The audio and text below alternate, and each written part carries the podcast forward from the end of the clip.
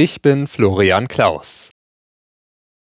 Die Gewerkschaft Verdi will heute das Ergebnis einer Urabstimmung über unbefristete Streiks bei der Post verkünden. Mehr als 100.000 Menschen waren nach Angaben Verdis stimmberechtigt.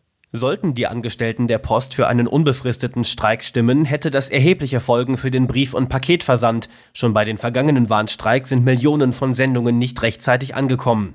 Die Fronten zwischen Verdi und der Post sind nach wie vor verhärtet. Ein Angebot der Post hatte die Gewerkschaft zuletzt abgelehnt. Dass das Ergebnis der Urabstimmung heute bekannt gegeben wird, ist kein Zufall. Zeitgleich will auch die Post Bilanz ziehen und wird vermutlich Rekordgewinne verkünden. Damit will Verdi die Forderung nach 15 Prozent mehr Geld rechtfertigen. Timo Müller, Nachrichtenredaktion.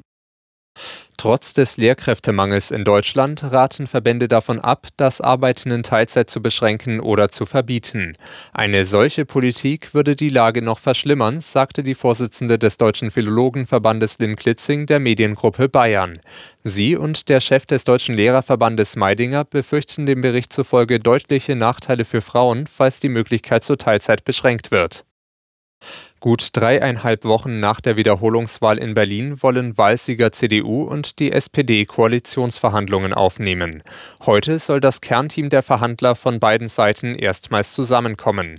Ab Anfang nächster Woche sollen sich dann 13 Arbeitsgruppen regelmäßig treffen.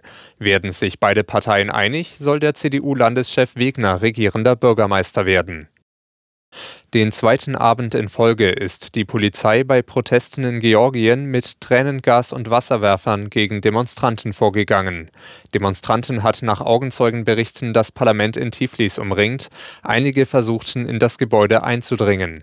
Auslöser der Proteste war ein Gesetzentwurf. Ähnlich wie in Russland will die georgische Führung Medien und Nichtregierungsorganisationen, die Geld aus dem Ausland erhalten, als ausländische Agenten einstufen.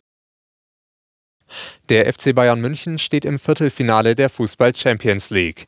Der deutsche Rekordmeister hat das Achtelfinal-Rückspiel gegen Paris Saint-Germain mit 2 zu 0 gewonnen.